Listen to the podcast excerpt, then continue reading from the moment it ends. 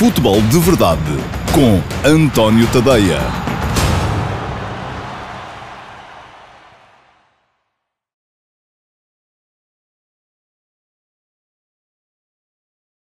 Bom dia a todos, eu sou António Tadeia e este é o Futebol de Verdade para quinta-feira, dia 19 eh, de novembro de 2020, uma edição um bocadinho mais dispersa. Temos vários temas para falar, não há assim um tema uh, forte, embora uh, eu ponha muito empenho nesta questão uh, da mudança de paradigma do sub-21, porque é uma coisa que me está a deixar algo preocupado nos últimos tempos, um, e acho que não será só a mim. Uh, enfim, acho que a questão uh, é.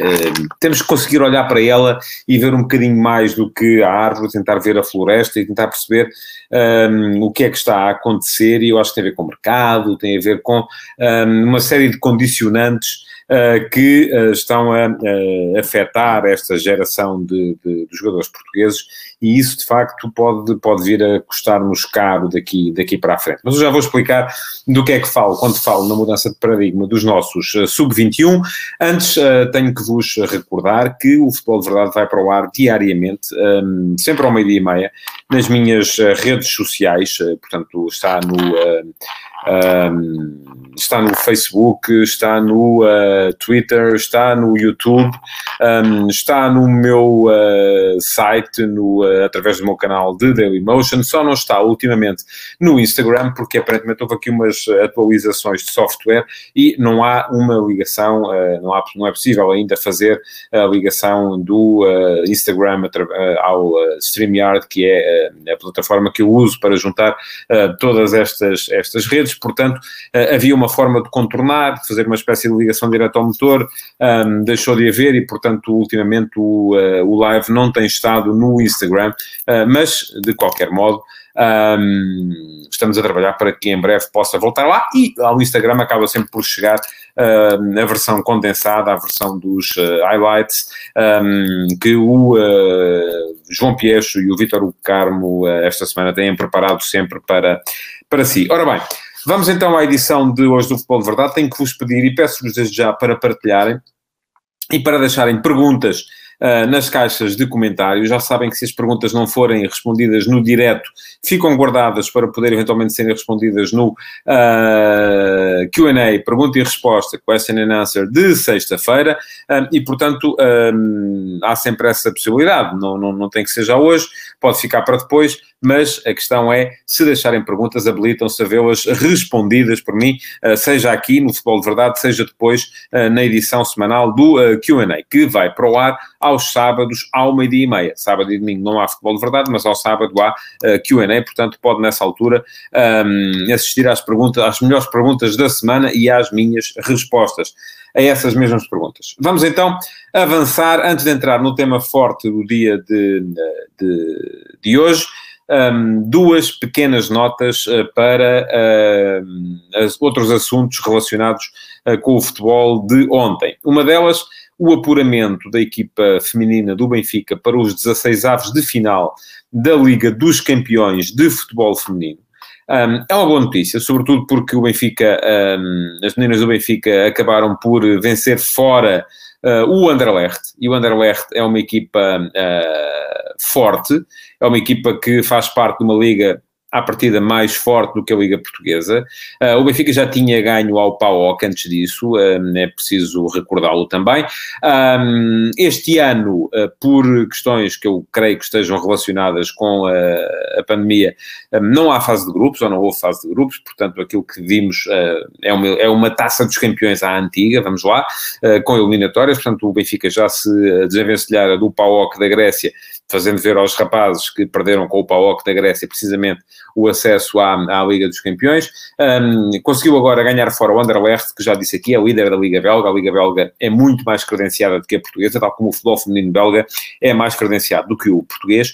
Um, e, portanto, o Benfica imita aqui uh, uma proeza que já tinha sido cometida por mais duas equipas um, de futebol feminino em Portugal. Não sei se sabem quais foram, se sabem, uh, desafio-vos a. Eu já dou a resposta lá mais uh, para, o, para o finalzinho, mas para já desafiava-vos a se quem souber a resposta a deixá-la nas caixas de comentários e com certeza que o uh, João Piecho e o Vitor Hugo uh, um, deram nota disso mesmo uh, aqui na emissão já em direto do Futebol de Verdade. Portanto, a minha pergunta para vocês é simples: quem foram as duas equipas portuguesas que, antes do Benfica, já tinham conseguido marcar presença nos oitavos de final, perdão, nos 16 avos de final, nos oitavos de final nunca tivemos ninguém, da Liga dos Campeões de Futebol Feminino. Portanto, se souber a resposta, toca até claro nas caixas de comentários e as respostas virão para aqui. Já estou a ver, uh, pela um, falta de, de, de, respostas, que um, não é uma pergunta fácil. Mas, uh, enfim, vamos lá. Fica à espera das vossas respostas. Se vocês não as derem, eu dá-la-ei um bocadinho lá mais para a frente neste, neste futebol de verdade. Segunda questão, uh, o segundo tema para o futebol de verdade de hoje tem a ver um, com a Liga das Nações. Ora bem, não sei se repararam, nenhuma das quatro equipas que esteve na Final Four da primeira edição da Liga das Nações conseguiu repetir a ou vai conseguir repetir a presença. Dá uma resposta já, está parcialmente correta. A resposta do Ricardo Rodrigues fala no Sporting Clube Braga e no 1 de dezembro acertou numa das equipas, não acertou na outra. Mas fica à espera de mais para dar a resposta final. Bom, estava a dizer, um, nenhuma das quatro equipas que tinham estado uh, na Final Four da Liga, da Liga das Nações da UEFA do ano passado, ora o Paulo Neves leva o prémio, que não há, mas pronto, leva pelo menos o nosso reconhecimento a todos, embora não seja Orense, é Oriense. Um, as duas equipas portuguesas que estiveram presentes uh, nos 16 avos de final da Taça dos Campeões Europeus de Futebol Feminino foram o Sporting Clube Braga em 2019-20, portanto na época passada, uh, e o Oriense em 2014-15.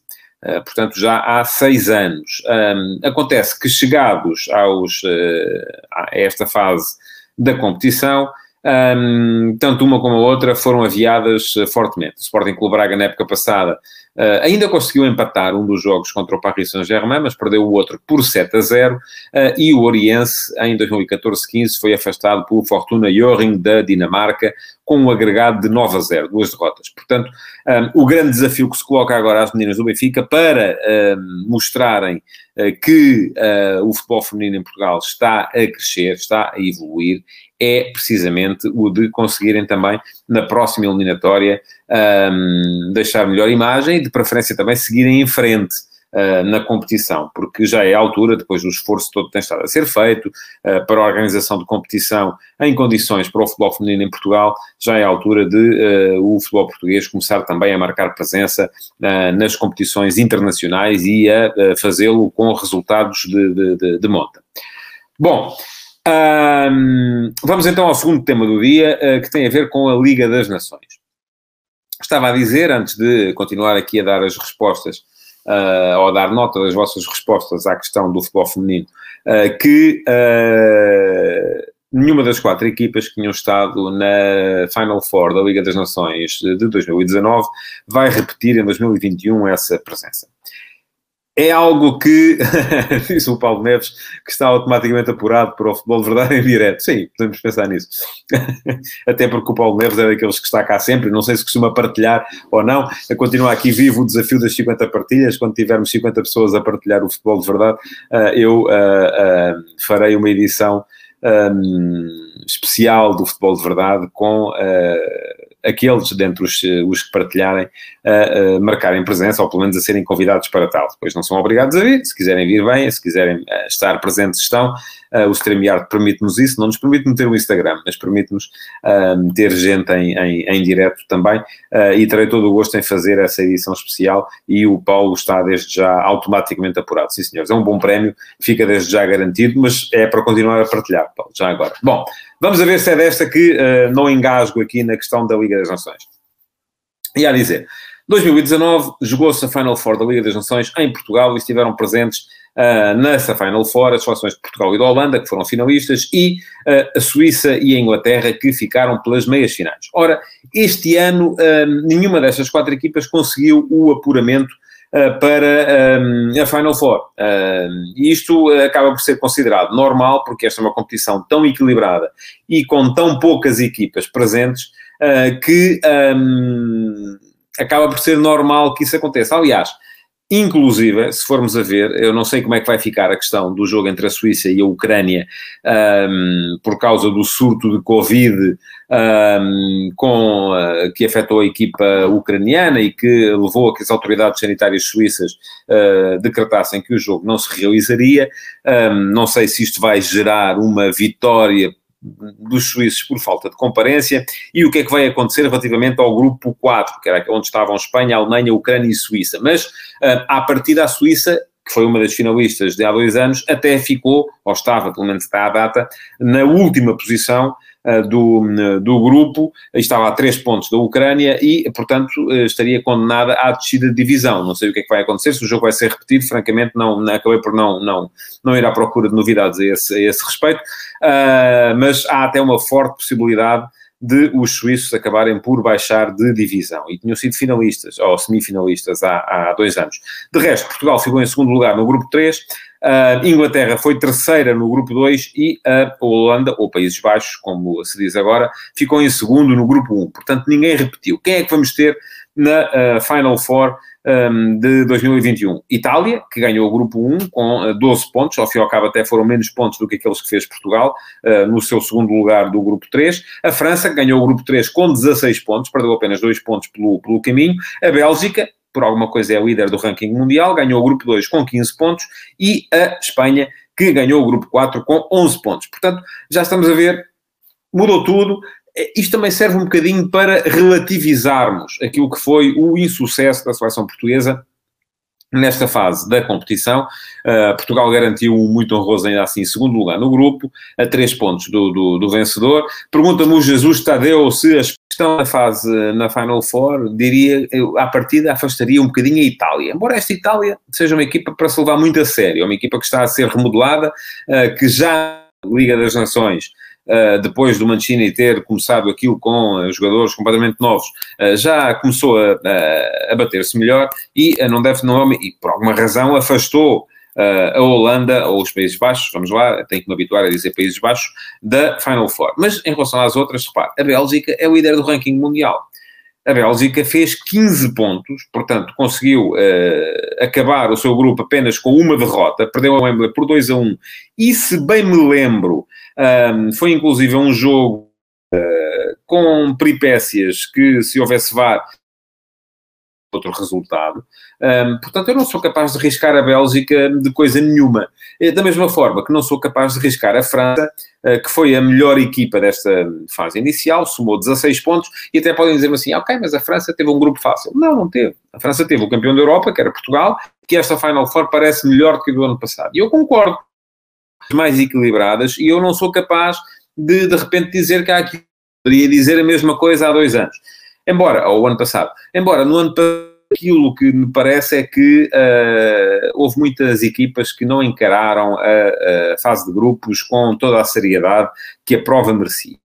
Então, os jogos, já foram os jogos da taça da Liga da UEFA. É um bocadinho isso, não é? É aquela competição menor, mas que me agrada bastante, porque é uma prova que me faz regressar aos, aos tempos da, da, da minha infância e adolescência, em que o apuramento era difícil. Neste momento, quase que basta ter, ter uma equipa com 11 jogadores, duas pernas cada um, para estar presente numa fase final de um campeonato da Europa ou do mundo.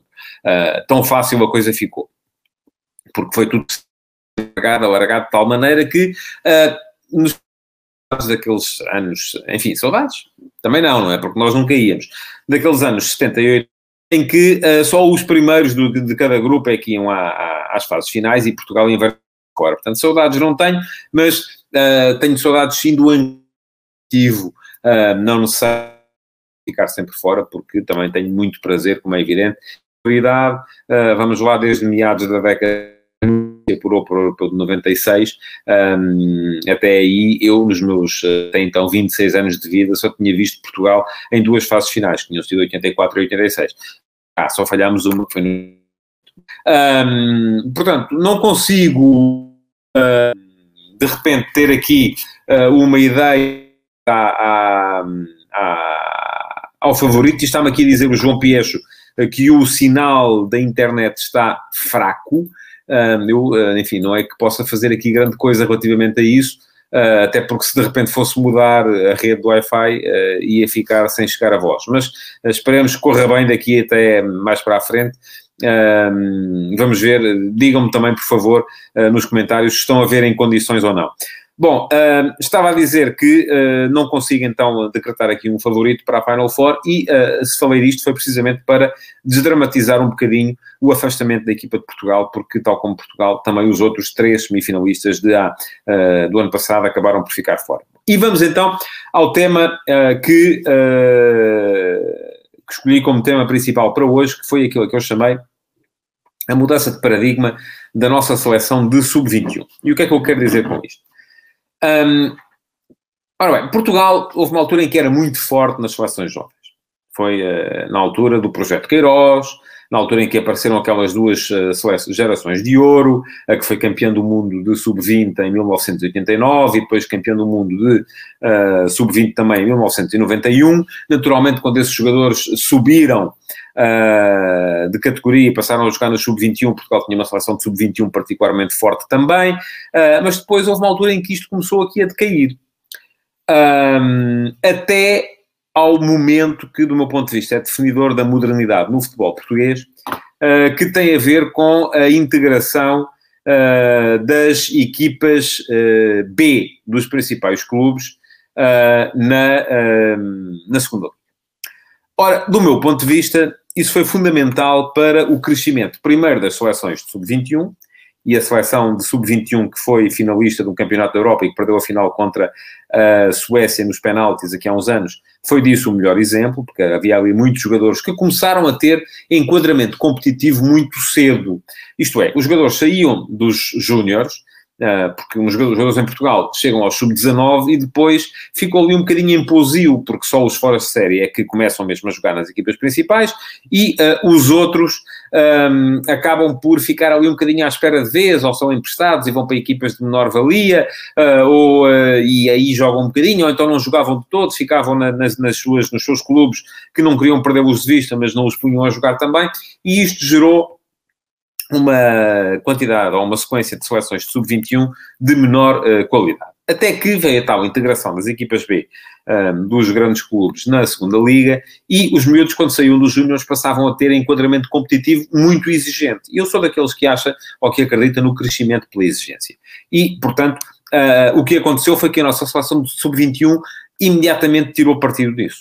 Da mesma forma que, porque as equipas B estão a visar cada vez mais baixo, e muitas delas já são formadas por jogadores que ainda são sub-19, as nossas seleções de sub-19 têm tirado muito partido disso. E Portugal esteve nas últimas três finais dos campeonatos da Europa de sub-19.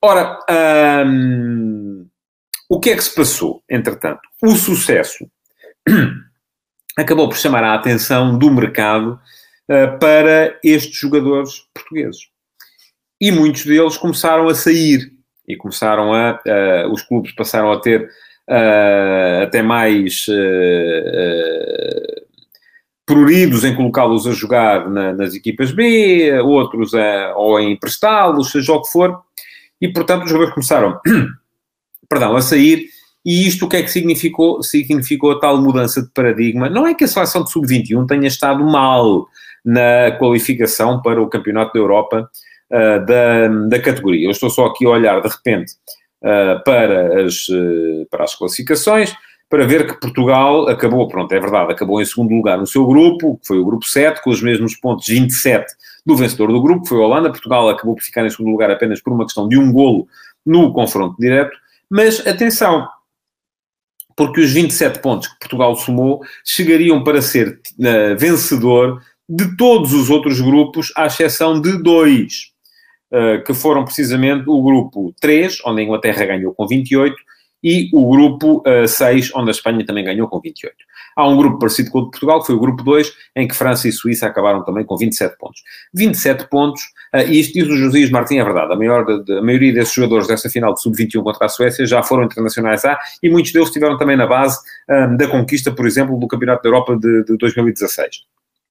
E isto acaba por fazer tudo sentido, não é? As coisas estão sempre ligadas. Bom, Portanto, estava a dizer, não é que Portugal tenha estado mal nesta fase do campeonato sub-21, mas há ali um elemento que me preocupa, uh, que é o facto uh, de uh, grande parte dos jogadores que têm sido titulares nesta equipa de sub-21 não terem neste momento ritmo de jogo. Eu vou olhar para o 11 que Rui Jorge fez jogar ontem contra a Holanda. Na baliza, Diogo Costa tem um jogo pelo clube, que é o Futebol Clube Porto desta época, 90 minutos. Lateral direito, Thierry Correia, um dos poucos que está a jogar, está a jogar no Valência, 426 minutos, 6 jogos. Defesas centrais, Diogo Leite, um jogo 90 minutos pelo Futebol Clube Porto. E uh, Diogo Queiroz, um jogo 90 minutos pelo Futebol Clube Famalicão. Lateral esquerdo, Tomás Tavares, jogou uh, por emergência porque Nuno Mendes se uh, lesionou. Um jogo, 32 minutos no Alavés. Antes disso, tinha feito 3 jogos e 211 minutos pelo Benfica B, na segunda Liga Portuguesa. Meio campo. Florentino, 4 jogos, 160 minutos pelo Mónaco, mas não tem sido titular ultimamente. Vitinha, 3 jogos, 81 minutos ao todo pelo Wolverhampton. E Jetson, um jogo, 63 minutos pelo Tottenham. Ora, aqui está o exemplo. Uh, tanto o Tomás Tavares como o Vitinha e o Jetson uh, podiam perfeitamente estar a jogar em equipas, uh, mas não, já foram para fora, foram para o estrangeiro e estão a ter mais dificuldades em afirmar-se. Na frente, Fábio Vieira, 8 jogos, 243 minutos pelo Futebol do Porto, um bom exemplo, aliás foi ele que resolveu o jogo de ontem. Uh, o Dani Mota, 7 jogos, 463 minutos pelo Monza uh, na Série B italiana, e uh, enfim, é mais um dos que tem ritmo. E o Jota, que ainda nem calçou este ano no Valladolid, tem feito os jogos do Sub-21, mas no Valladolid não fez ainda um minuto de competição sequer. Portanto, estamos a falar em 11 jogadores, dos quais só dois têm mais de 250 minutos de competição este ano, se daí tirarmos uh, uh, os jogos que fizeram pela seleção de sub-21. E isto, enfim, agora dizem-me vocês, e já há aqui uma pergunta de alguém que me vinha dizer, então, mas não cabia o David Carmo nessa equipe, e há muita gente também que vem dizer, então, e o Daniel Bragança e o uh, Pedro Gonçalves, então o Pedro Gonçalves é o melhor jogador da, da, da, Liga Portuguesa, ou foi o melhor médio da Liga Portuguesa no, no mês passado, então não entra na equipa de sub-21, tem que sair sempre do banco. Bom, aqui Uh, o que se coloca é uma questão do, do, treinador Rui Jorge estar a manter a estrutura da equipa que uh, já subiu uh, do sub-20 e do sub-19. Portanto, e, está a ser, e, e, está a ser um bocadinho renitente a meter aqui elementos novos. Um, o que é que seria melhor para a equipa? Até ver, está a funcionar, não é? Portugal apurou-se, apurou-se com brilhantismo, ganhou nove dos dez jogos de qualificação, só perdeu um na visita aos Países Baixos, e agora disse bem, um, mas uh, uh, acabou, acaba por, uh, perdão, me deixar um bocado preocupado relativamente à evolução desta geração, porque eu acho que Portugal tem, em virtude de ter estado nas últimas três finais do Campeonato da Europa de Sub-19, tem aqui uma geração para ser campeão da Europa de Sub-21 sem grandes problemas, ou, ou, pelo menos para se bater e, e, de igual para igual com qualquer outra, uh, e temo que se os jogadores acabarem uh, por não uh, ter competição, isto acabe por ter reflexos negativos naquilo que pode vir a ser o rendimento desta equipa quando chegar à altura da fase final. Diz-me o Carlos Guiste, dos titulares, 5 do Porto, 4 do Benfica e sem proveito prático desses clubes. Alguns até saíram emprestados ou vendidos. E atenção, não há nenhum mal é os jogadores saírem emprestados ou vendidos. Uh, enfim, eu acho que uh, o Flóculo Porto e o Benfica e o Sporting e o Braga e seja quem for, têm a obrigação de tirar proveito desportivo dos jogadores que formam e que o proveito financeiro deve vir depois. A questão é a pressão que o mercado está a meter cada vez mais cedo nos jogadores, nestes jogadores, uh, que aos 19, 20 anos já começam a pensar em ir para o estrangeiro. e isso acaba por ser um problema um, para as seleções nacionais e para os clubes também, que acabam por não os rentabilizar do ponto de vista desportivo uh, e depois também não os rentabilizam devidamente, porque poderiam valer muito mais lá mais à frente, do ponto de vista uh, financeiro. Um, não tenho solução para isto. Enfim, a solução. Eu, a causa eu consigo adivinhá-la, ou pelo menos uh, consigo uh, imaginar qual seja. E já disse aqui, acho que é a pressão do mercado. Uh, isto era muito mais fácil de gerir quando não havia tanto scouting, quando não havia uh, tanta facilidade dos jogadores saírem de, de, de uh, então tem idade. Mas se nós nos queixamos que os nossos jogadores aos 19, 20 anos já começam a ser muito pressionados, imaginem o que é que não dirão os clubes uh, africanos, sul-americanos, de mercados ainda mais periféricos que o nosso, onde os jogadores muitas vezes estão nas camadas jovens e já estão a ser solicitados para sair. Diz o José Fidalgo Martins, há um tradicional conservadorismo dos selecionadores nacionais que muitas vezes coloca o estatuto dos jogadores acima da meritocracia no que toca ao rendimento que estão a ter nas respectivas temporadas. É isso, mas não é só isso, José. É também uma questão de uh, haver uma estrutura que vem de trás. Uh, e muitas vezes a seleção acaba por uh, sobreviver muito à conta dessa estrutura que vem montada do sub-19 e antes do sub-17 e antes do sub-15 e por aí afora. Um, eu acabei de dizer, não tenho resposta para a pergunta, uh, e muitas vezes vocês até mesmo com a seleção A me dizem, ah, mas o, o selecionador não pôs a jogar os que estavam na melhor forma do momento. Não, mas reparem, pode haver outra forma de encarar a equipa. Pode o selecionador ter determinada base e depois vá fazendo alterações muito pontuais. E é uma forma tão, hum, tão razoável como qualquer outra de gerir uma equipa.